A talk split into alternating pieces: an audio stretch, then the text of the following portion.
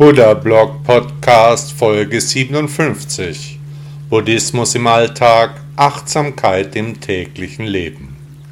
Bitte laden Sie sich auch meine App Buddha Blog aus den Stores von Apple und Android. Dieser Podcast wird zum Großteil von seinen Hörern und Hörerinnen finanziert. Ich würde mich freuen, auch Sie als Supporterin oder Supporter zu begrüßen. Vielen Dank an alle, die Buddha-Blog auf ihre Art unterstützen. Liebe Zuhörer, ich war zu Gast im Podcast Fakte Schuld von und mit Klaus Geißendörfer, wahrscheinlich dem liberalsten katholischen Podcast der Welt. Fröhlich und ohne Reue, das ist das Motto hier. Spiritualität und Selbstentwicklung für den modernen Christ. Hier sprachen Klaus und ich darüber, was die Christen von den Buddhisten lernen können und natürlich umgekehrt. Nachdem die Folge bereits auf dem Kanal von Klaus online ging, werde ich sie heute mit dem Einverständnis meines Gastgebers auch präsentieren. Klaus und ich kommen sehr gut zusammen zurecht. Wir planen gemeinsam weitere Folgen. In den Shownotes erfahren Sie, wie Sie seinen Podcast und seine weitere Arbeit finden können. Als liberaler Buddhist hoffe ich auf eine fruchtbare Zusammenarbeit mit meinem neuen Freund Klaus. Ich hatte vor kurzem hatte ich einen Beitrag geschrieben, der ist noch nicht ähm, online, aber wird bald kommen, über mein Aquarium. Ich habe ein neues Aquarium, das gucke ich meinen Fischlein zu. Die wissen gar nicht, dass ich draußen bin und dass sie in einem ja, einem falschen Umfeld sind, in einem Behältnis auf meinem Tisch stehen, das wissen die gar nicht. Die denken, dass ihr Behältnis die Welt ist und äh, können gar nicht drüber rausgucken. Was wäre denn nun, wenn wir selber in so einem Behältnis sitzen und irgendwelche anderen Lebewesen uns füttern und uns zugucken, weil wir es gar nicht wissen, weil wir es gar nicht verstehen? Wir können gar nicht abschätzen, was es alles gibt auf dieser Welt. Wir sind ganz kleine Sandkörner am Strand von einem Meer der Unendlichkeit und wir müssen für uns selber zurechtkommen und selber schauen, was passt für mich. Und da ist ganz wichtig für mich oberste Grundsatz liberal. Fakt des Schuld. Fröhlich ohne Reue mit Klaus Geißendörfer. Willkommen zu dieser neuen Episode von äh, Fakte Schuld. Heute habe ich Rainer Dehle, ein Shaolin-Mönch, zu Gast, was mich riesig, riesig freut. Der erste, ähm, ja, nicht, sagen wir mal, nicht christliche Gläubige, der erste Podcast ähm, mit jemand anders. Ich möchte natürlich auch noch einen Muslimen einladen, einen, einen jüdischen Vertreter, aber diesmal freue ich mich riesig, einen, ähm, ja, einen Buddhisten und Fellow Podcaster zu haben Rainer ist studierter Jurist, Fachkraft für Datenschutz, hat selber so ein richtig cooles ähm, Unternehmen und hat einen coolen Barbershop, Jack the Ripper in Stuttgart, hat Apps und ich freue mich riesig, ähm, dass du heute da bist, Rainer. Wie geht es dir? Hallo Klaus, es freut mich auch sehr, dass ich bei dir sein kann. Es geht mir sehr gut, danke und äh, ich freue mich wirklich, dass du mich eingeladen hast. Das ist eine sehr schöne Idee von dir.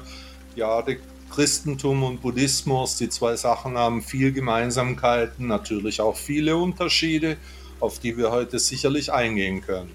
Jedenfalls herzlichen Dank für die Einladung, ich bin sehr gerne bei dir. Cool, ja, perfekt zusammengefasst.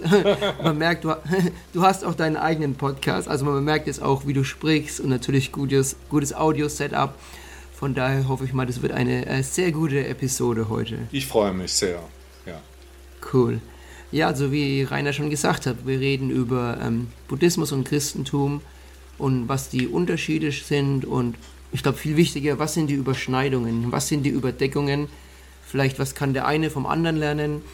Und wie können wir harmonisch zusammenleben, ökumenisch, harmonisch, weil wenn ich ganz ehrlich bin, das ist mein persönliches Ziel, eine, eine Liebe, eine, eine, eine, tolle, eine harmonische ähm, Gemeinschaft zu führen mit anderen Religionen, mit Leuten aus anderen Ländern, mit Leuten mit anderen kulturellen Hintergründen, sexuellen Orientierungen, egal was es ist, wir sind alle Bürger auf dieser Welt. Und ja, wir wollen uns auf jeden Fall in diesem Podcast auf die eher positiven, die Überschneidungen ähm, beziehen.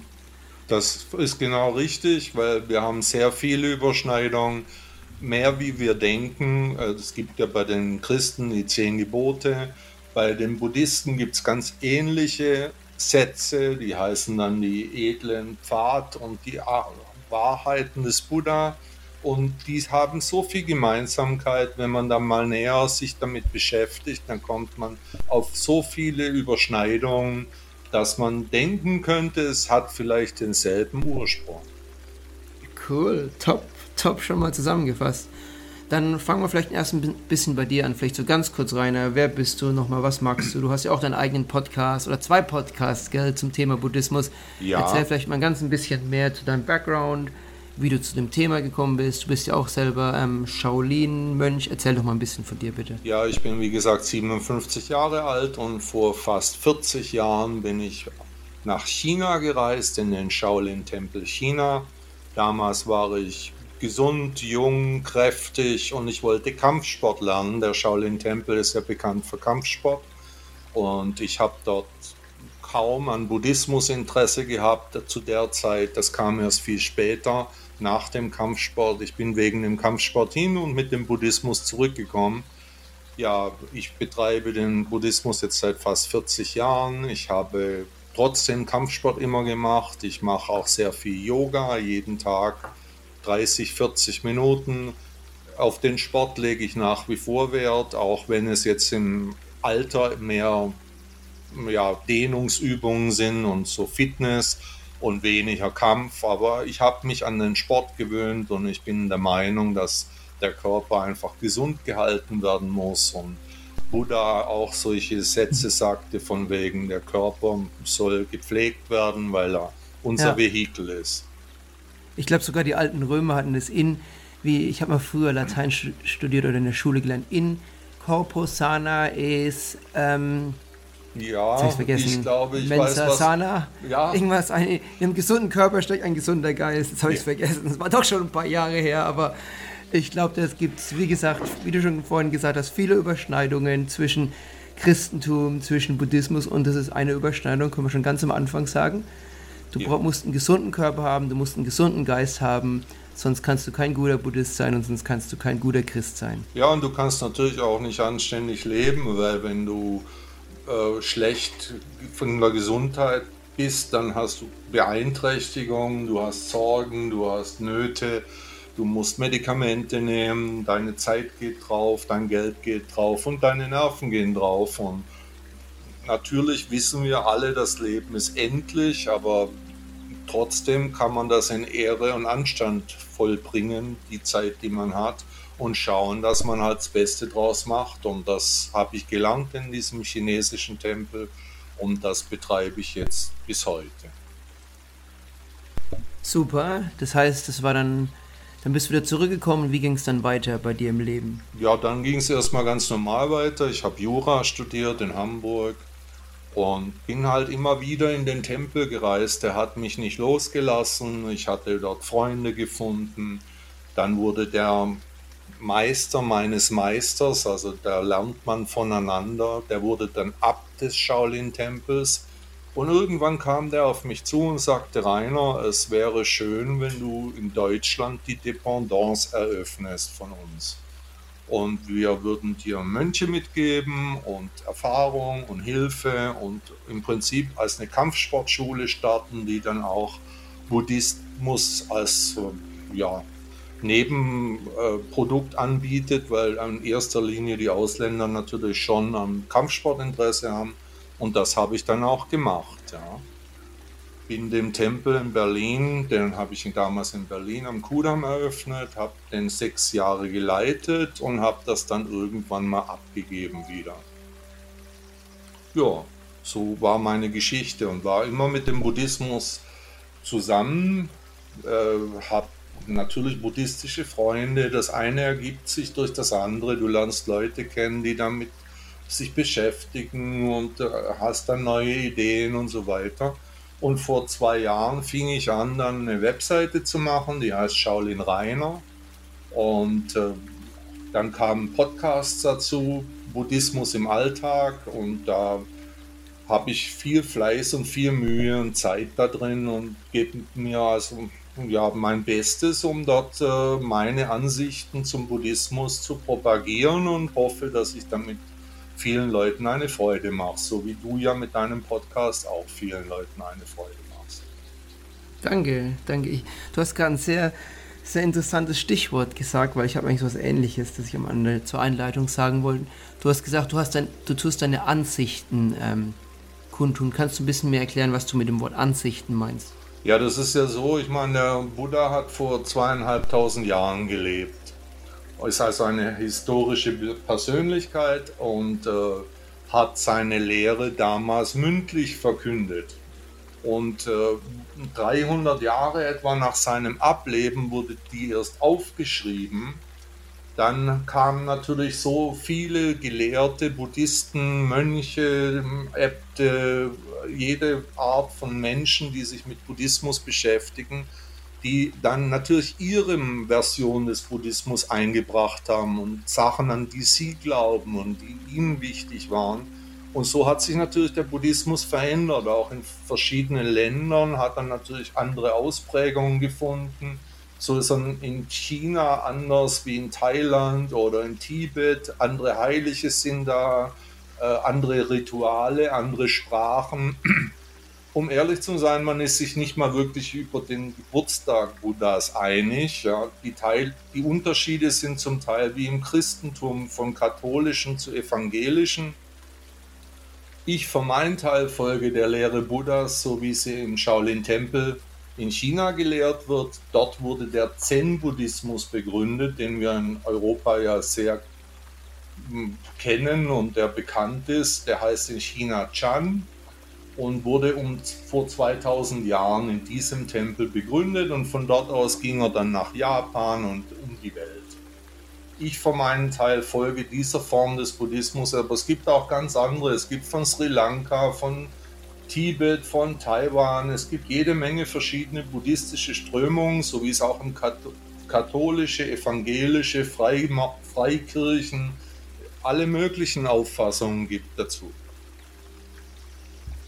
Super, ja, nee, das finde ich echt gut, wie du es zusammenfasst, weil ähm, klar, über, ich kann schon ein bisschen, bisschen über auch so das Christentum reden und du hast natürlich recht, aber ähm, ich glaube, es ist wichtig für jeden zu verstehen, es ist nicht so ein geradliniger Weg, dass es einen buddhistischen ähm, Richtung gibt. Es gibt, wie du gemeint hast, Nein, verschiedene Sprachen. Das gibt es auf.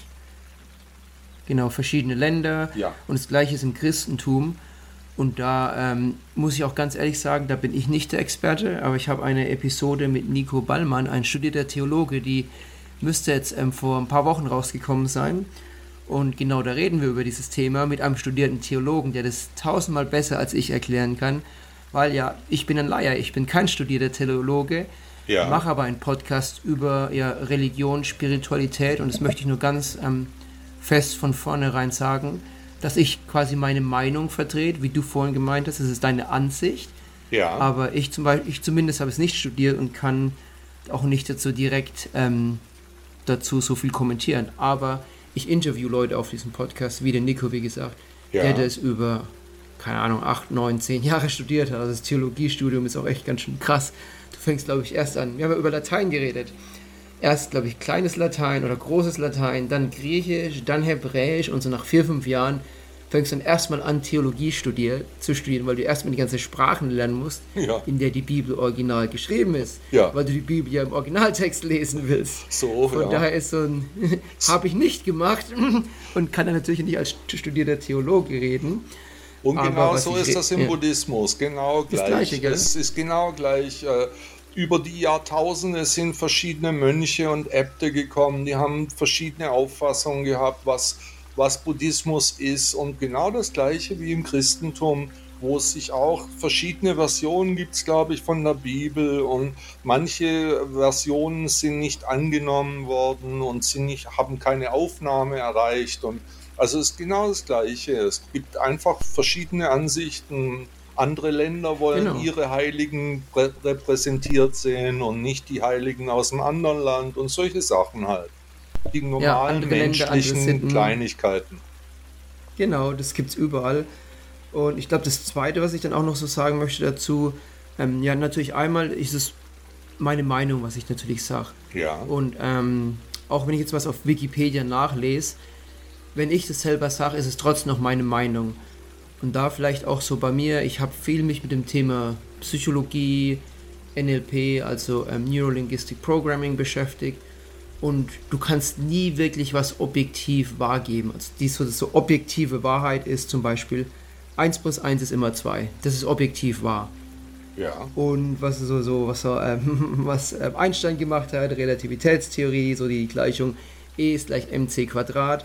Das ist eine Formel von Albert Einstein, die immer wahr ist. Das ist eine Wahrheit. Da kann man drüber, da muss man nicht wirklich drüber streiten, es ist immer so wahr. Aber solche Sachen wie, wie, wie Glaube, Gott, Religion, Spiritualität, Christentum, Buddhismus, da gibt es nicht so eine feste Wahrheit und Objektivität. Ich sage halt meine Meinung, die keine Ahnung, vielleicht ganz kurz katholisch, äh, Ministrant gewesen für, keine Ahnung, acht, neun Jahre, Oberministrant mal eine kurze Zeit und habe aber dann relativ wenig äh, kirchlich gemacht, auf jeden Fall gläubig. Ich glaube sehr an Gott, ich bin ein sehr gläubiger Mensch, würde ich sagen, aber ich ja. bin nicht unbedingt tief religiös, christlich, dass ich da jede Woche zwei, dreimal in die Kirche gehe und sehr engagiert bin.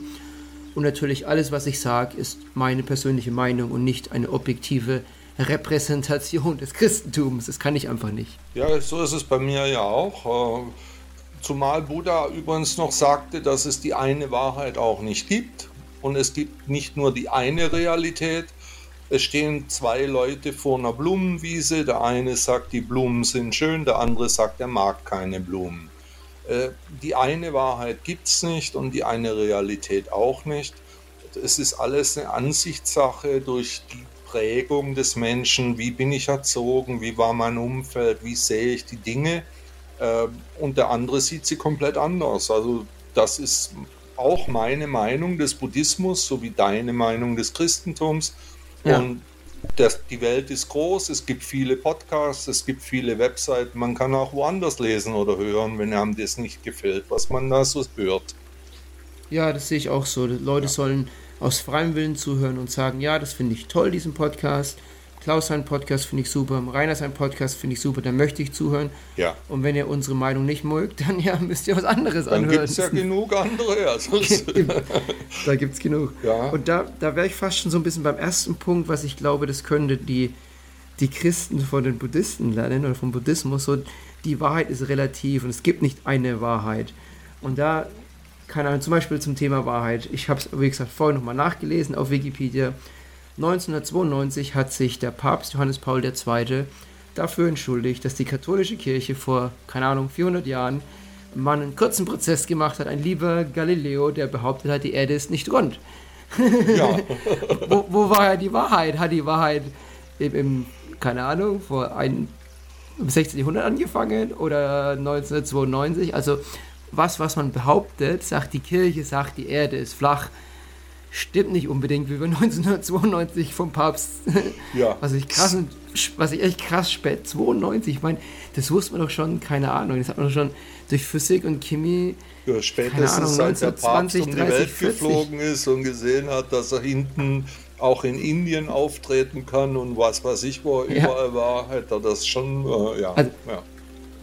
Also ich, wie gesagt, wir wollen nicht so negativ sein, aber das, das Beispiel dient darum, um die Wahrheit zu relativieren. Es gibt keine einzige Wahrheit, wie, der, wie Rainer, wie du schon gesagt hast, mit der Blumenwiese. Ähm, ich kann zum Beispiel ein anderes ähm, Beispiel nehmen. Ähm, für eine gute Freundin von mir ist der wahre Urlaub relaxen, faul sein, auf der Heiz sein, all inclusive und nichts machen. Ja. Das ist der wahre, einzige tolle Urlaub. Und für mich ist es halt ein bisschen anders. Und Rainer, für dich ist es wahrscheinlich auch ein bisschen anders. Vielleicht ist Kampfsport für dich der Urlaub, aber es gibt keinen wahren, richtigen Urlaub. Und die Wahrheit ist oft sehr, sehr relativ. Ja, Meiner das Meinung ist auch das, was Buddha nicht. sagt. Es gibt kein richtig und kein falsch.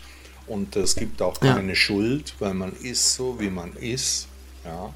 Äh, nach dem Buddhismus ist das äh, vielleicht das Karma aus einer Wiedergeburt von früher das man mitgebracht hat und das man jetzt abarbeiten muss. Äh, es gibt da ganz verschiedene Ansichten zu, aber die eine Wahrheit, die gibt es ganz sicher nicht. Deswegen bin ich ein Freund von liberalem Denken. Also jeder soll bitte machen dürfen, was er will, solange anderen nicht schadet. Ja? Und das finde ich ganz zentral. Wie gesagt, ich bin studierter Jurist und da sind schon einige Sachen im deutschen Strafrecht, die mir überhaupt nicht gefallen. Zum Beispiel es zu kriminalisieren, wenn Leute sich selber was tun, äh, ob sie jetzt Drogen nehmen oder Selbstmord unter Strafe ist, das sind ja alles Dummheiten erster Güte. Sachen, die man sich selber antut, unter Strafe zu stellen, finde ich nicht richtig. Ja, ja da stimme ich dir auch zu. Ja. ja. Äh, die eine Wahrheit Verfechter von einem Liberalen. Ja, richtig. Ich hatte vor kurzem hatte ich einen Beitrag geschrieben, der ist noch nicht ähm, online, aber wird bald kommen, über mein Aquarium. Ich habe ein neues Aquarium, das gucke ich meinen Fischlein zu. Die wissen gar nicht, dass ich draußen bin und dass sie in einem, ja, einem falschen Umfeld sind, in einem Behältnis auf meinem Tisch stehen. Das wissen die gar nicht. Die denken, dass ihr Behältnis die Welt ist und äh, können gar nicht drüber rausgucken. Was wäre denn nun, wenn wir selber in so einem Behältnis sitzen und irgendwelche anderen Lebewesen uns füttern und uns zugucken, weil wir es gar nicht wissen, weil wir es gar nicht verstehen.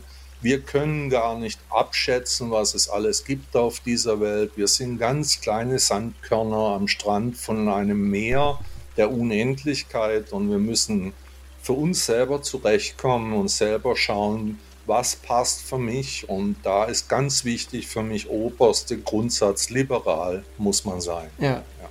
Finde ich total cool, die Story mit dem Aquarium. Da freue ich mich schon, die zu lesen und die werde ich dann auch in den Shownotes natürlich verlinken. Danke. Ich habe so eine, ja, so eine, so eine ähnliche Vari Variation von der Geschichte habe ich gehört von Elon Musk und einigen Leuten, die im IT-Bereich sind und die meinen, ähm, also nehmen wir mal an, es geht so weiter, der das Wachstum geht exponentiell weiter. Die Chips werden immer schneller, die Computer werden immer besser und der Fortschritt, den wir, ein Beispiel zum Beispiel, Radio bis Radio ähm, in Deutschland komplett oder in der Welt ähm, Massen, ähm, ich sag mal, da in der Masse akzeptiert war, bis sagen wir mal 70, 80 Prozent der Leute ein Radio hatten, hat vom ersten Radio bis zu 80 Prozent ähm, Marktsaturierung vielleicht, keine Ahnung, 30, 40 Jahre gedauert. Oder länger, waren, ja. Oder länger, sagen wir 40 Jahre. Beim Handy hat es 10 Jahre gedauert. Ja. Ähm, wenn wir diese Technologiewachstum und diese Technologiebeschleunigung die nächsten 100, 1000, 10.000 Jahre weitermachen, ist es viel, viel wahrscheinlicher, dass wir eine simulierte Welt sind, eine komplett digitale, keine Ahnung, 3D simulierte ja, Virtual Life Welt. Auf irgendeinem äh, Spielbrett von irgendwelchen Spinnern der aus der Zukunft stehen, die uns hin und her schieben, wie es ihnen gefällt, genau. weil wir nur so ein Avatar sind, der. Genau, äh, ganz genau, Rainer. Ja, alles ist möglich. Ich möchte überhaupt nichts abstreiten. Möglich ist alles, solange ich nicht wirklich weiß, 1 und 1 ist 2. Ja? Und selbst das könnte auch noch ein Fake sein. Ja? Und, ja, theoretisch. Ja, und die ja. Bildschirme, die lügen mir auch vor, was auch immer da äh, in der Zwischenzeit kommt, das glaube ich nicht mehr, weil ich habe selber ein Programm, mit dem ich solche Fakes machen kann. Das ist zwar ein kleines, aber ich kann so äh, Bilder zum Sprechen bringen. Äh, okay. Da nehme ich dann so ein Bild von irgendeiner Figur und gebe das ein und äh, gebe dann einen Ton dazu, also irgendeinen Satz dazu und auf einmal fängt diese Figur von dem Bild an zu sprechen. Ja, genau diesen Satz. Und das ist ein kleines Programm, das kostet 40 Euro, das ist nicht wirklich groß und auch nichts Besonderes. Äh, aber die Möglichkeit, dass es sowas gibt, das heißt Crazy Talk, ich will jetzt keine Werbung machen, ich will einfach nur sagen, dass es sowas gibt. Äh, die Möglichkeit, jetzt schon so ein einen Film zu machen, wo jemand was sagt, was er gar nicht gesagt hat, die wird in 10 Jahren, in 100 Jahren, in 1000 Jahren, wird, wie will man das noch unterscheiden, was echt ist und was ist falsch? Ja, ja, genau. Und wenn man das wirklich mal sich durchdenkt, wenn man sich da mal hinsetzt und es lang durchdenkt, kommt man schon zu dem Ergebnis, dass es alles relativ ist. Wir wissen nicht, wo wir sind, wer wir sind und was die Wahrheit ist. Aber was ich so, ja, für mich als Personal Development so rausgenommen habe, glaub das, was du willst, was dir am meisten weiterbringt, solange du dadurch keine anderen verletzt. Richtig. Ich erzähle ich erzähl vielleicht kurz auch ein bisschen, was ich meine davon. Ähm, ich glaube zum Beispiel, dass es Gott gibt. Ja. Weil äh, mir das so ein bisschen Halt gibt im Leben, weil ich sage, ich habe einen Gott, ich kann an jemanden beten, auch wenn es mir schlecht geht, kann ich sagen, oh Gott, ey, warum ist denn der Scheiß schon wieder passiert? Und wenn ich froh bin, kann ich meinen Dank, meine Freude an Gott richten. Und ich finde es schön, eine Person zu haben oder ein, ein höheres Wesen. Aber das heißt nicht, dass ich jedem aufzwinge, dass es Gott gibt und jeder muss an Gott glauben. Es macht mein Leben einfacher. Es macht, ich fühle mich besser dadurch. Und das ist so ein bisschen, was ich in Persönlichkeitsentwicklung gelernt habe. Was dir gut tut, was, was dir positiv dich beeinflusst, was dein Leben positiv weiterbringt. Glaub doch einfach das, solange du keinen anderen damit ähm, be, ähm, belastest ja. und schadest, ja. dann ist es doch ein tolles Glaubens. Wenn, ich, wenn du durch gesünder lebst, wenn du durch ähm, Leuten mehr hilfst als Resultat, wenn du mehr Sport treibst, ähm, gesünder lebst, vegan isst, weniger isst. Ja, ja. ja, ich auch zum Thema Drogen bin ich eigentlich auch ganz liberal, muss ich sagen wenn du ab und zu mal, keine Ahnung, LSD nimmst, hab ich, ich würde jetzt hier nie von mir reden, Rainer, nie. Ja. wenn du ab und zu mal LSD nimmst oder ab und zu mal einen rauchst und dadurch ähm, kreativer bist, was viele Leute in Silicon Valley machen, LSD ja. Microdosing, ist eine akzeptierte Form von ähm, Performance und Biohacking. Ja. Dann ist es doch perfekt, wenn du dadurch große Probleme löst und, und was Gutes tust dann finde ich, jeder Mensch soll das für sich entscheiden, die Wahrheit und was wahr oder richtig ist, solange man, wie gesagt, keinem anderen wehtut, keinen anderen verletzt, keinen anderen schädigt. Also ich habe absolut nichts gegen Drogen, solange sie so sind, wie du sagtest. Wenn es natürlich so wird wie in Amerika, wo diese Zombies da rumlaufen mit, ich weiß gar nicht, wie das heißt, Crystal Meth, glaube ich, dann wird es natürlich schwierig. Aber selbst wenn er das möchte und er möchte die Drogen nehmen, dann darf man ihn deswegen nicht kriminalisieren, sondern dann ist das so, dann ist er halt krank und gut, aber er ist kein Straftäter in meinen Augen. Ja, ich ja. finde, man sollte alle Drogen liberalisieren. Ja. An sich alle. Ich finde, man sollte die, die, die, die, die Class A, die relativ weichen Drogen liberalisieren. Ganz kurz nur politisch, ich habe auch einen politischen Podcast, wo ich dich vielleicht bei Interview reine zu diesem Thema. Okay. Weil ich glaube, das passt da nicht so rein aber ganz kurz ähm, Drogen liberalisieren und das Geld, das man einnimmt, dann einfach in, in Weiterbildung. Ja, es ist okay, wenn du ab und zu mal LSD nimmst, wenn du ab und zu mal kiffst, aber Crystal Meth, Heroin, lass die Finger davon. Diese Aufklärung, ganz einfach, ja. Leute aufklären, das fehlt meiner Meinung nach. Ja, weil man natürlich wie bei allem hier anfängt, Tabubereiche bilden, über die man nicht redet. Man darf jetzt auch keine andere Meinung mehr haben und laut, also die die Menschheit ist gerade so in der Richtung von orientierungslos, würde ich sagen. Sie haben Probleme, sie wissen nicht wohin, die christliche Prägung fehlt oder geht zurück und dafür ist ein Vakuum entstanden und dieses Vakuum, das schmerzt die Menschen, weil sie nicht wissen, was sie eigentlich jetzt glauben sollen, wo sie Halt finden, an was sie sich wenden können und der Mensch braucht Halt. Und gläubige Menschen sind auf jeden Fall mal korrektere Menschen wie die, die keine Werte und Inhalte kennen, sondern einfach nur nach dem Prinzip Ellenbogen raus und alles gehört mir leben. Das sind dann schon, also gläubige Menschen haben schon ihre Vorteile im Zusammenleben mit anderen, finde ich jedenfalls. Ja, ja. ich finde das gerade auch was Schönes gesagt, dieses Vakuum, das kann ich vielleicht auch ganz kurz ein bisschen ähm, noch äh, ja, noch mehr drüber reden, weil ich das eigentlich genauso sehe. Ähm, das Vakuum entsteht, weil die katholische Kirche sich zum Beispiel nicht weiterentwickelt, nicht im 21. Jahrhundert anpasst zum Thema Abtreibung, Schwulen, ähm, Akzeptanz oder LGBT-Akzeptanz in der Kirche. Ja. Und dann bilden sich halt Parallelstrukturen oder Leute haben keinen Bock mehr auf Christentum und ja, gehen halt dann zu, ich meine, Zeugen Jehovas sind ja auch Christen, aber gehen halt dann zu Sekten, schauen sich andere Sachen an oder machen Persönlichkeitsentwicklung so. Ja, so ein bisschen Meditation, so ein bisschen in die Richtung. Ja, ist ja eigentlich auch was, ist ja im Prinzip schon ja. auch die Richtung, äh, eine Weiterentwicklung. Genau, dann, ja. Ich möchte mal ja. ganz kurz sagen, was meine Mutter zu dem Thema sagt. Meine Mutter ist ja deutlich äh, älter wie ich, ist ja logisch, und ich bin fast 60. Die war in einem Nonneninternat groß geworden, also hat katholische Prägung ohne Ende. Äh, die sagt einen klugen Satz, ja. Das Konzept von Gott finde ich schön, aber sein Personal stört mich. Und das bringt die Sache sehr auf den Punkt, weil das, was die Menschen aus dem Glauben dann machen über die Jahrhunderte und Jahrtausende, äh, das ist ja im Buddhismus auch nicht anders. Da werden die Werte und Inhalte einfach verfälscht. Äh, andere Gläubige wünschen sich andere Dinge, Symbole, die Prioritäten wechseln. Das ist alles ja menschgemacht und hat mit der Philosophie oder mit dem Glauben von ursprünglich gar nichts zu tun. Meine Mutter sagt das nicht schlecht, das Personal stört sie. Ja, ja, finde ich auch. Ja, das, das der Glaube selber, sie ist gläubig, so wie du, sie glaubt an Gott. Äh, ob sie betet, weiß ich jetzt nicht. Sie weiß, dass ich Buddhist bin, ja.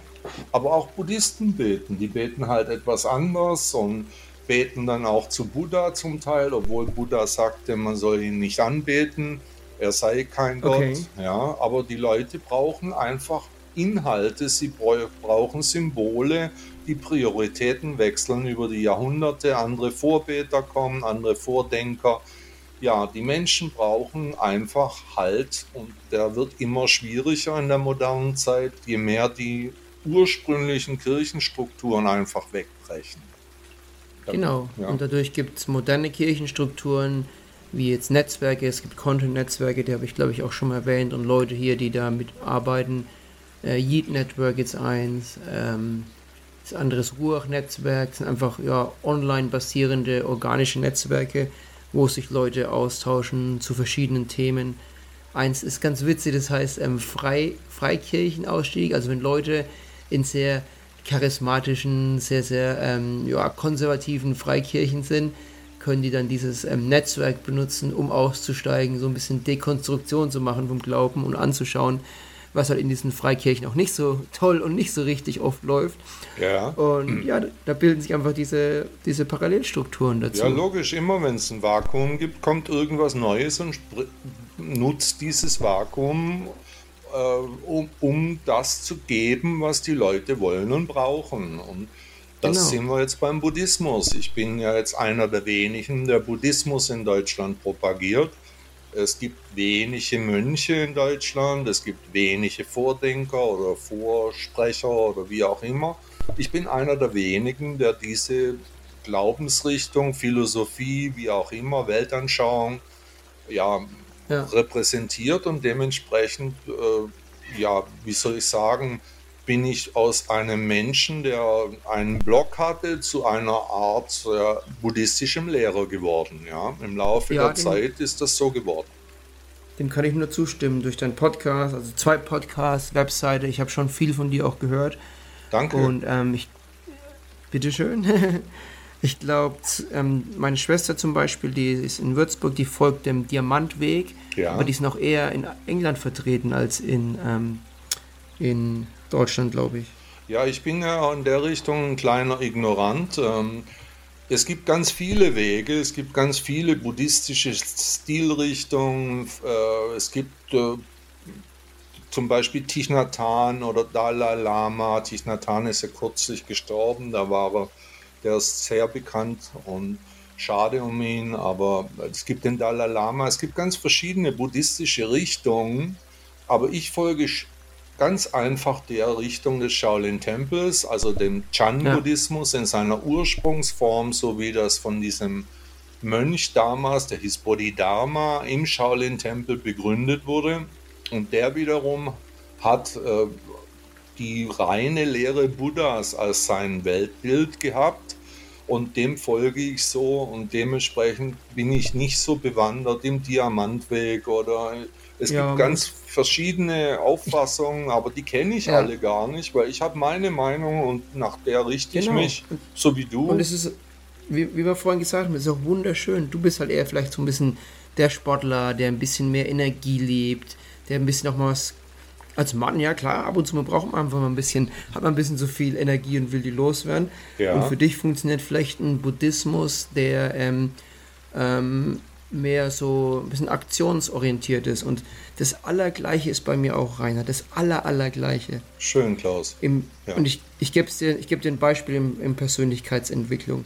Ich liebe Tony Robbins. Ja, ich auch. Tony Robbins ist ein lauter Ami, der schreit, der, der ist ich liebe die Energie, die er hat. Er so, go, go, go, jetzt machen wir High Five, Double High Five, Ja, wir, wir hüpfen. Ich habe ihn live in, in London mehrmals gesehen. Geil, geil, geil. Aber das ist, ich mag das so. Ich mag diese Persönlichkeitsentwicklung. Dann gibt es den, keine Ahnung, Robin Sharma, sagt es dir vielleicht Nein, was? sagt mir nichts. Der, Rob, der Robin, der ist, also auf, redet auch auf Englisch, ist viel ruhiger. Ist eher so, ja, und ihr müsst das beachten. Und erzählt dann so schöne Geschichten, hat so eine ruhige, wohlfühlende, warme Stimme. Ja. Und manchen Leute, die, die manche Leute resonieren, die haben halt mehr so, ähm, ja, die, die ziehen sich mehr auf solche Richtung ab, die etwas wärmeres.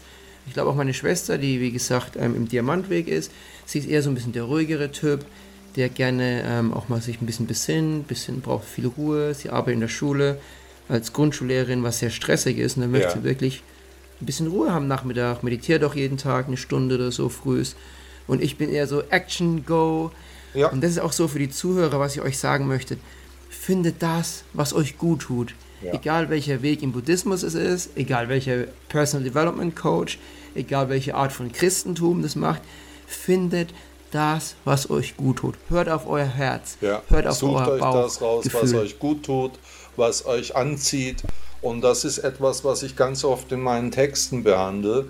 Ich bin der Meinung, dass man nicht zu sehr ins Rationale gehen soll und sich alles hin und her überlegen soll, sondern man soll Ja. den Körper entscheiden lassen.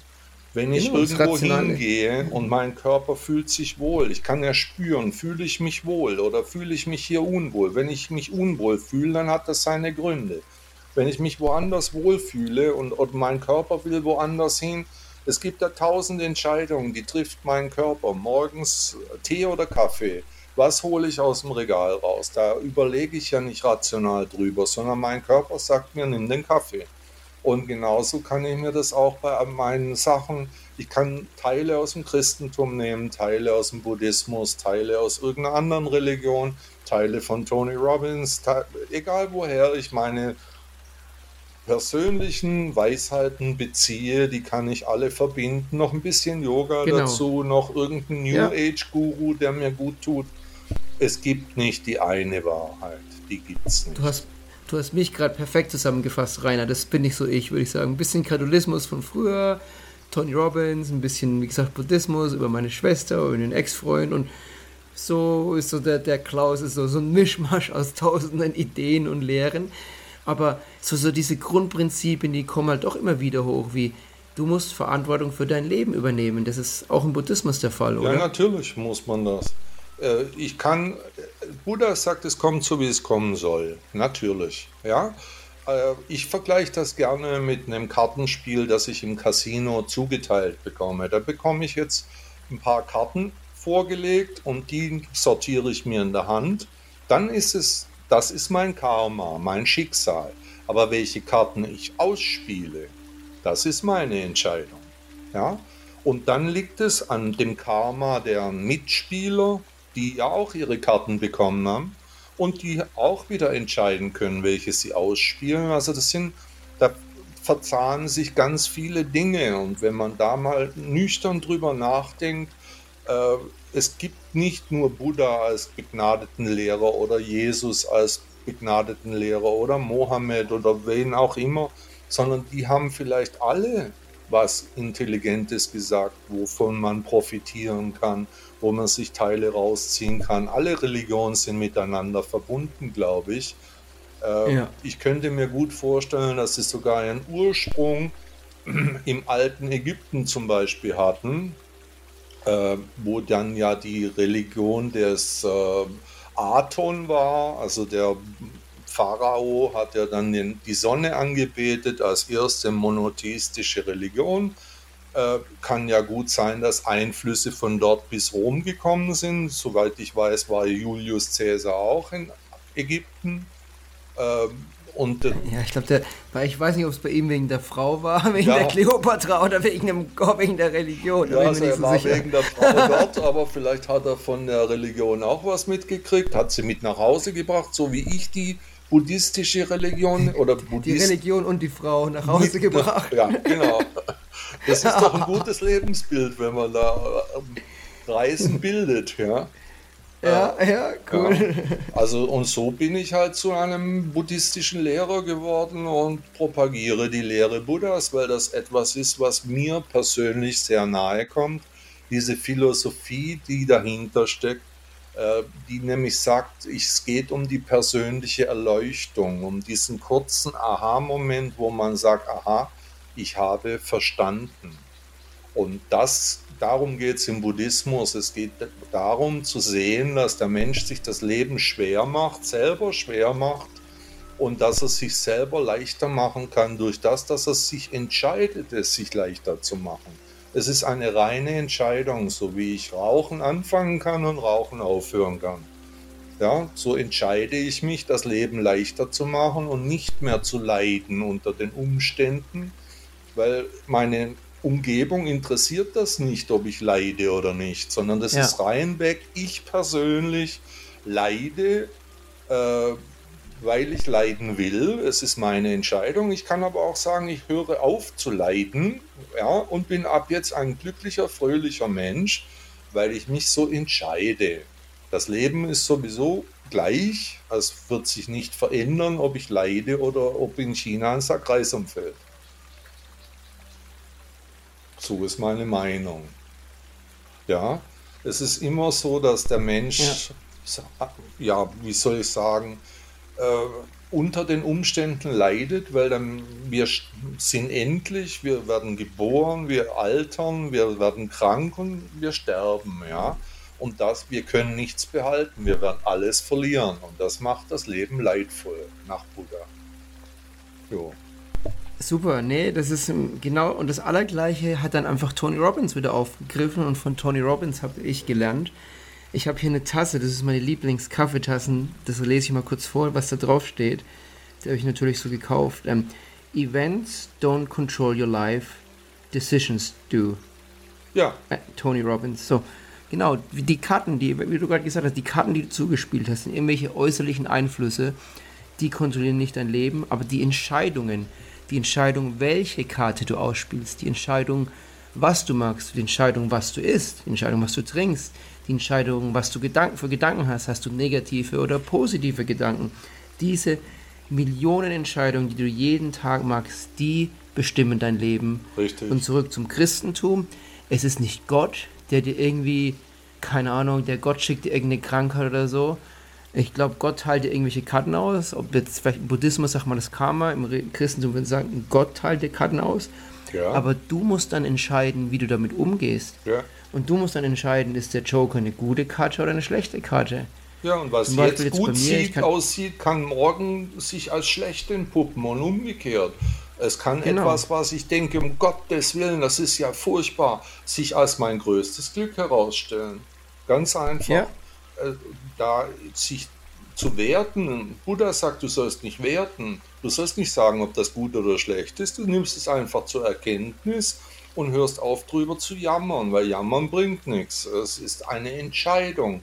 Ob ich das einfach annehme, so wie es ist, weil ich kann ja eh nichts ändern. Und da sind wir wieder bei Tony Robbins, der das ja mit anderen Worten auch so sagt. Ja, ja und da möchte ich so ein bisschen, ja, vielleicht bin ich da einfach arrogant oder, oder zu, zu voll, wie sagt man da, aber ist mir eigentlich egal. Ich finde, ich habe viel gelernt in Persönlichkeitsentwicklung über Buddhist, äh, buddhistische ähm, Themen, für die ich mich interessiert habe. Und da bin ich mir wirklich absolut hundertprozentig todessicher, dass da das Christentum einiges lernen kann von diesen ähm, Bewegungen. Wie gesagt, das Leben ist nicht von Gott vorbestimmt, Du kannst täglich diese Entscheidungen treffen. Du kannst dich für ein positives, fröhliches, glückliches, zufriedenes Leben entscheiden. Und keiner kann dir diese Entscheidung abnehmen. Richtig. Und ob ich Ängste vor der Zukunft habe oder nicht, das entscheide ich, weil ich kann sie abstellen. Wenn ich sage, ich ängstige mich nicht mehr, weil es gibt ja gar keinen Grund, mich zu ängstigen. Ich weiß ja, dass mein Leben endlich ist ich weiß, dass wir alle sterben werden, dass ich nichts genau. behalten kann.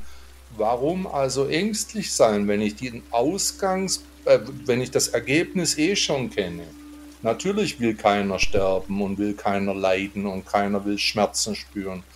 Aber wenn es so ist, dann ist es so. Da kann ich dann auch so, nichts genau. dran ändern.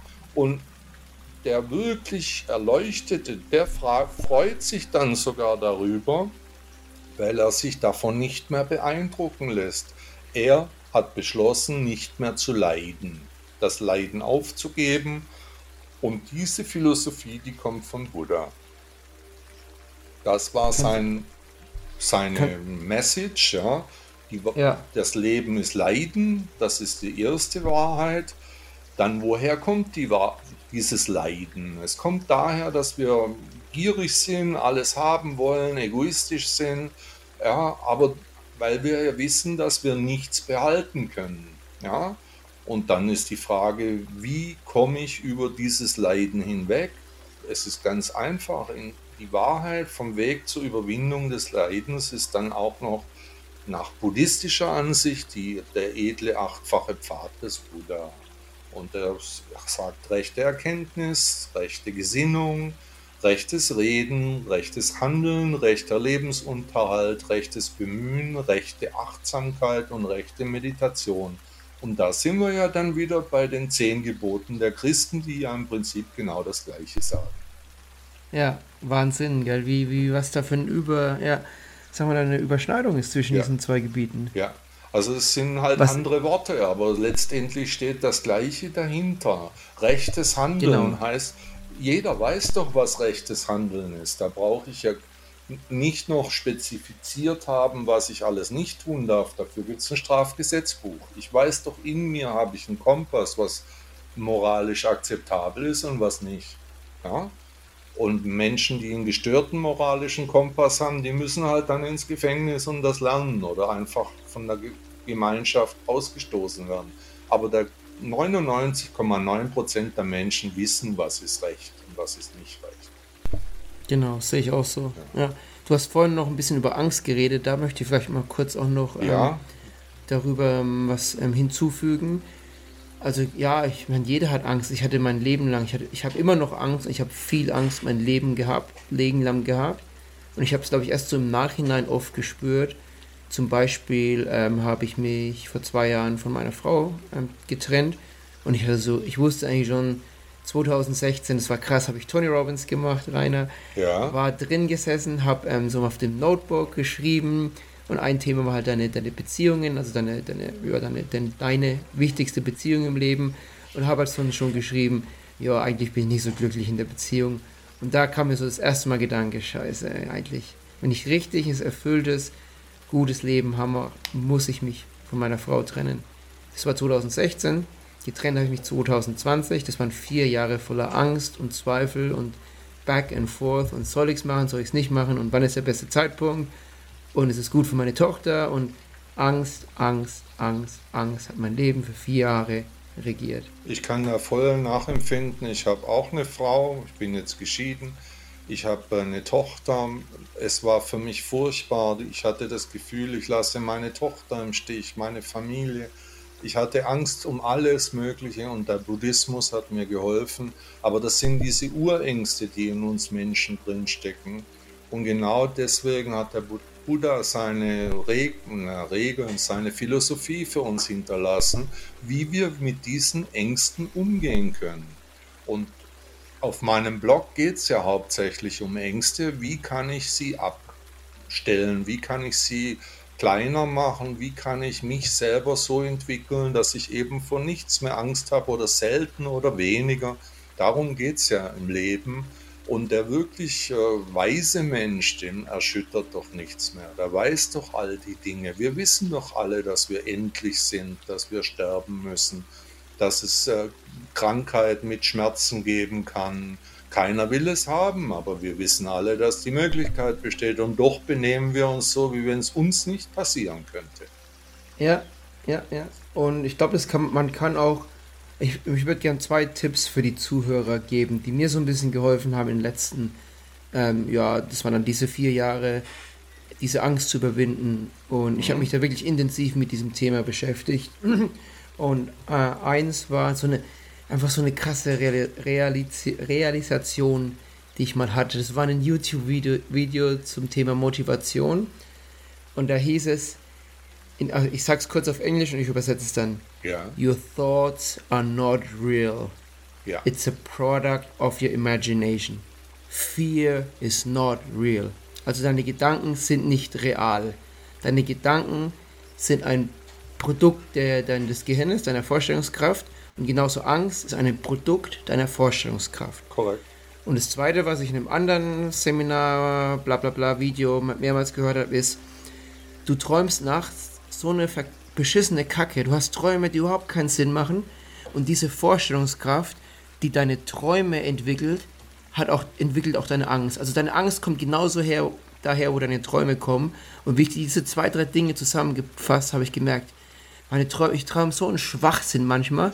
Vielleicht sind die ganzen Ängste, die ich jeden Tag habe, genauso ein Schwachsinn wie diese Träume, diese Albträume, die ich habe. Und vielleicht ist alles nur ein Produkt meiner Vorstellungskraft und vielleicht stimmt das alles gar nicht. Ja. Und diese Realisation, die hat mich so, Rainer, die hat mich so weggehauen, so wie ein Zugpalm, so richtig, boah, it hit me hard. Ich weiß ganz genau, was du meinst und das ist absolut richtig und das waren jetzt reinweg buddhistische Sätze, die du gesagt hast. Ja, ich Ja. bin so ein halber Buddhist und so ein halber Nein, Christ also- und so ein bisschen ein Katholik. Katholik. Also Buddhismus ist ja keine Religion, sondern eine Philosophie, also kann man auch Genau. Christ sein und trotzdem Buddhist sein. Aber Ja. ich weiß genau, was du meinst. Äh, Ist das Leben nur ein Traum, aus dem wir erwachen können? Das geht Richtung dem Aquarium, von dem ich vorher sprach. Das Leben ist nämlich wie eine Sitcom, äh, eine Projektion des eigenen Geistes. Drehbuch und Schauspieler stehen fest, Episode auf Episode. Liebe, Hass, Gier, Verblendung sind die üblichen Zutaten von so einer guten Sitcom. Meine Lieblings-Sitcom war die Big Bang Theorie. Unser Leben steht geschrieben, nichts können wir daran ändern. Wir können die Sachen genießen. Wir können ja auch Horrorfilme genießen, aber mit Ängsten, Feindbildern und Sorgen geht es uns so, wie es ist. Äh, Das Schicksal hat sie uns zugeteilt. Das sind die Karten, die wir haben. Und jetzt kommt die Lehre Buddhas. Wie gehe ich mit diesen Ängsten um? Wie gehe ich mit dem, was ich sehe und was ich höre, ist ja nicht echt. Ich sage zum Beispiel, es gibt ja auch keine Geräusche. Ja, wenn ein Wald, Baum im Wald umfällt und es ist keiner da, der es hört, ja, äh, dann gibt es auch kein Geräusch, weil der Baum fällt um und es gibt Schallwellen. Und erst unser Gehirn setzt das in ein Geräusch um. Wir hören das, unsere, Ohr Entschuldigung, unsere Ohren hören das, diese Schallwellen und transformieren das in ein Geräusch. Und bis dahin gab es kein Geräusch, es gab nur die Schallwelle. Ja? Ja, Und cool. und ja, es ist top. genauso mit dem Auge. Wir sehen irgendwas, äh, das wird zusammengesetzt von der Netzhaut ans Gehirn übertragen. Aber ob das wirklich so ist, was wir da sehen, das weiß doch wirklich keiner. Weil wirklich gesehen hat es keiner. Ja, es sind Licht, äh, Licht fällt durch die Augen, wird umgesetzt äh, und kommt dann im Gehirn an und wird dazu Ja. in einem Bild ge- zusammengebaut. Irgendwelche Strahlen, Ja. UV, keine Ahnung, Ja. UV-Strahlen, also So. Strahlen auf verschiedenen Wellenlängen, verschiedene Wellenlängen reflektieren verschiedene Farben, aber das Bild entsteht nur, genau wie du gesagt hast, auf deinen, Auf- in deinem Gehirn, nicht im, In gar nicht mehr auf Gehirn, deinen Augen. es gibt In keine Netzhaut Geräusche. in, Ja, die, ja, in der Netzhaut gibt die gibt es erst, wenn ich sie mir im Gehirn zusammenbaue. Da gibt es ein Geräusch. Bis dahin war es nur Schallwelle. Ja, und so ist das auch mit den Bildern, die wir sehen. Unser Geist ist ein Projektor, aber wir versuchen am Bild was zu ändern, wenn uns der Film nicht gefällt, anstatt am Projektor ein bisschen scharf zu stellen. Ja, das, Ja. Wir sind wahrscheinlich am Träumen und nicht erwacht und da sind wir wieder bei der Lehre Buddhas und der sagt, äh, dass das alles ein Traum ist. Das Leben ist ein Traum, es gilt daraus zu erwachen durch die Erleuchtung. Ja, Genau, und ich glaube, viele Leute ähm, finden die Erleuchtung im Buddhismus. Ich habe sie halt eher im, im, ich will auch nicht sagen, dass ich erleuchtet bin, aber diese, diese Lehren habe ich ja auf eine andere Art und Weise gelernt und da komme ich auch wieder zu dem zurück, was ich vorhin gesagt habe. Ich glaube, die Wahrheit ist irgendwie immer die gleiche, egal ob du Christentum, Buddhismus nimmst. Es Ja. gibt halt verschiedene Arten, wie du sie lernen kannst und für mich war es halt Tony Robbins und High Five und Schreit und für den Rainer waren es Shaolin-Mönche und Zum Beispiel von meiner Schwester ist es der Diamantweg. Ja. Und habe ich in der Zwischenzeit so ein bisschen gegoogelt, Rainer, so ein bisschen beschissen, aber kann man ja im Internet. Ja, passt Lese ja. ich vielleicht mal kurz vor und äh, auch für die Zuhörer, um einfach ein bisschen so, so ähm, Value zu liefern und euch ein bisschen was zu erzählen. Ja. Also der Diamantweg Buddhismus kommt aus der Karmaga Kagyu Linie, was ich bestimmt falsch ausspreche. Auf jeden Fall kommt er aus dem tibetischen Buddhismus. Ja. Und ähm, der, ähm, es gibt viele Zentren in der Welt. Es gibt hier laut irgendeiner Seite über 100 Zentren in Deutschland. Es gibt 141 Zentren in Deutschland. Wow. Das ist ja schon ja. Wahnsinn. Ja, ja. Und der Lame, Lama Ole Naidal, ja den habe ich mal den in, Namen kenne ich. Der ist bekannt, gell? Den habe ich auch mal in, London, äh, in England, in, in Kent mal gesehen. Aber keine Ahnung, der war so eine Woche da und meine Schwester war mit ihrem Ex dort und ich war dann auch mal so ein paar Tage dort, weil ja, mich interessiert es einfach. Ich bin ein offener Mensch, ich interessiere mich für verschiedene Sachen und so mal ein Wochenende mit meiner Schwester zu verbringen, fand ich auch ganz cool. Jo. Und da habe ich da reingehört und ja, fand schon waren ein paar coole Sachen dabei bei dem Buddhismus. Da denke ich mir, ist ja auch einer der profilierten äh, Vordenker des Buddhismus. Zwar, wie gesagt, in einer anderen Linie wie ich, aber das hat ja nichts zu heißen. Äh, da kann ja auch viel dabei sein, was einen anspricht. Und das ist ja, wie gesagt, der eine sagt, die Blumen sind schön, der andere sagt, sie gefallen ihm nicht. Äh, Genau. es gibt kein richtig und kein falsch. Und Ja. äh, Und ja, ich wenn halt. zum Beispiel jetzt jemand von den Zuhörern sich für Buddhismus interessiert, dann könnt ihr sagen, seid ihr eher so der, der Typ wie der Rainer und Klaus, der ein bisschen mehr Action brauchen, dann vielleicht der, der Shaolin, Kampfsport, Buddhismus wäre von, wär von Rainer, wäre für euch interessanter. Ja. Oder meine Schwester, wie gesagt, die ist eher so ein bisschen die ruhigere, die, die ähm, ja, sie meditiert ganz gern, sie setzt sich dann hin, sie braucht, wie gesagt, viel Ruhe. Ja, das mache ich euch, auch. für euch- also, Ja, aber halt nicht. Aber vielleicht ist dann für euch der. Diamantweg Buddhismus, Ja. der tibetische Buddhismus interessanter. Ich glaube, mein Freund in London ist auch der tibetische Buddhismus, da bin ich jetzt gar nicht so sicher. Aber er ist auch ein, ein sehr ruhiger, ein sehr ausgeglichener Mensch. Aber das ist so eine der Grundbotschaften von mir, von Persönlichkeitsentwicklung. Ja. Findet das, was euch gut tut und tut das. Egal in Richtig, welchem Bereich absolut des richtig. Lebens. Es gibt nicht Solange kein richtig anderen und kein falsch, ja genau. Ja. Und man muss selber, ich habe auch viele Schüler in der Zwischenzeit, die mir immer wieder Fragen stellen und die auch ähm, natürlich räumlich getrennt sind von mir und dann in irgendwelche buddhistische Zentren gehen und dann von mir eine Meinung dazu wollen. Die gebe ich gar nicht, weil ich kenne die Zentren nicht, ich kenne ihren Weg nicht. Ich nehme mal an, dass die das äh, auf ihre Art äh, so machen, wie es passt. Ich kann das nicht beurteilen. Ich habe meinen Weg und da kann ich beurteilen. Und der Ja. ist von Shaolin und das ist ja so ein bisschen mehr körperlich bezogen, aber auch sehr ins Gesundheitliche gehend. Es gibt ja gerade auch vom Shaolin-Tempel das Qigong, das ist so eine Art Atemtherapie mit ein bisschen Bewegungslehre. Ich habe ja auch das deutsche Qigong damals bei einer deutschen Professorin für Atmung in Hamburg und Berlin, Frau Professor Mittendorf, gelernt, über sechs Jahre und bei ihrem Schüler Rolf Beimborn in Hamburg. Ähm, das sind so Sachen, die haben mich immer interessiert, dieser sportliche, körperliche Aspekt, wie kriege ich da gesundheitliche Vorteile, das hat mich immer interessiert und da bin ich auch, auch nicht chinesischen Sachen nachgegangen, wie gesagt, im deutschen Atemtherapie. Ich war im Yoga Center in Indien, äh, habe da über lange Zeit äh, geübt mit einem Herrn Iyengar. Das ist ein ganz bekannter Yogalehrer, der in der Zwischenzeit leider verstorben ist.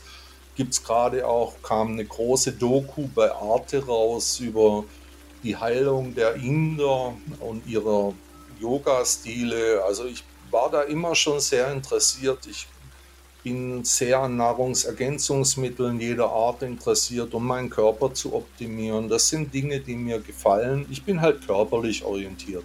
Ja. Ja, ja, ich auch. Und dann, ich muss echt mal aufhören, von Tony Robbins Werbung zu machen, aber Wieso? ich, ich, ich werde mich mal mit dem deutschen Verein auseinandersetzen und gucken, ob ich irgendwie so einen Sponsorenvertrag kriege, weil ich dauernd für den immer umsonst Werbung mache.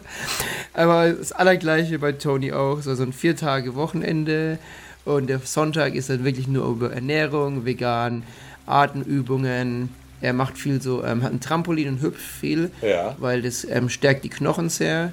Ja, äh, das korrekt. hilft die Lymphknoten, die, das Lymphsystem zu ähm, aus zu ähm, ja das Lymphsystem ist quasi dann der Abfall, das Abwasser. Wenn du hast, wenn du den Körper als als als Wasserdings vorstellst, als Ja. Frischwasser und Abwasser, Richtig. sind die Lymphknoten, die ganzen Gifte, Dreck wird über die Lymphknoten und wenn du, nen- wenn du viel Stress hast, wenn du ab und zu mal ein bisschen Alkohol trinkst, so wie ich am Wochenende, mal ein Glas Wein, Dann muss dann das ausgeleitet werden, ja. muss es ausgeleitet werden. Und er meint täglich, keine Ahnung, ein paar Minuten hüpfen auf so einem Trampolin, diese wahnsinnige ähm, Schwerkraft, also diese, diese Kräfte, die du da aussetzt, ist ja viel mehr als die Schwerkraft, ist das x-fache der Schwerkraft, wenn du auf dem Trampolin richtig runter gehst und wieder hoch gehst, Ja.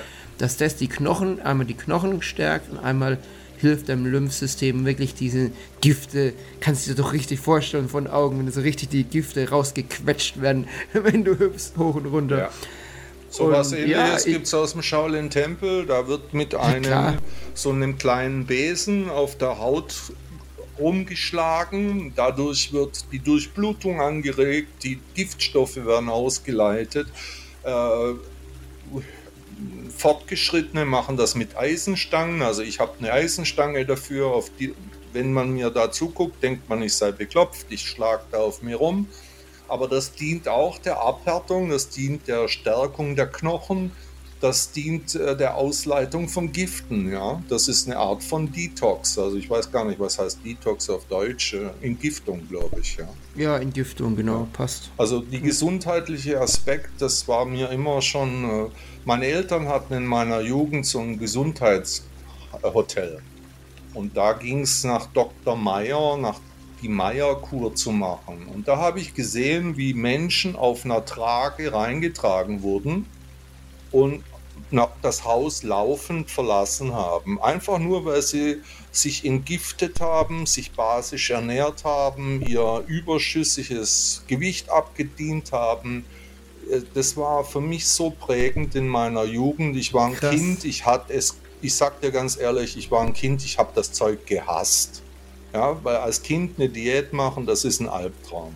In der Zwischenzeit mache ich das jedes halbe Jahr. Ich entgifte, ich nehme Basenpulver, ich schaue nach basischer Ernährung.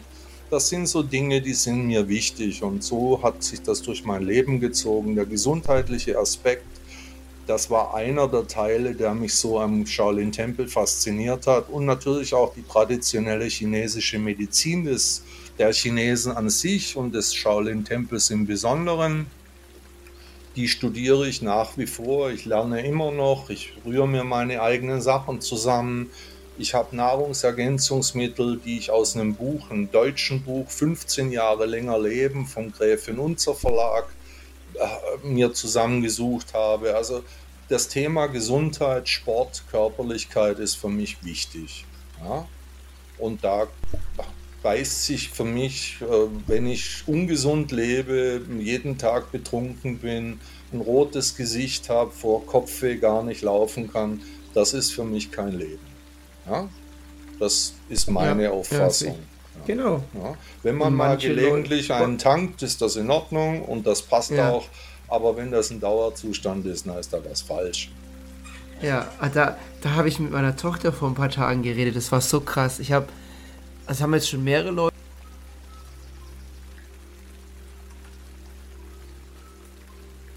Hat Ihnen der Podcast gefallen? Danke, dass Sie Buddha Blog hören. Ist Ihnen aufgefallen, dass hier keine Werbung läuft, dass Sie nicht mit Konsumbotschaften überhäuft werden? Möchten Sie dem Autor dieses Blogs für seine Arbeit mit einer Spende danken? Unterstützen Sie mich, beteiligen Sie sich an den umfangreichen Kosten dieser Publikation. Ihre Unterstützung kann helfen, die wichtige Arbeit auch weiterzuführen.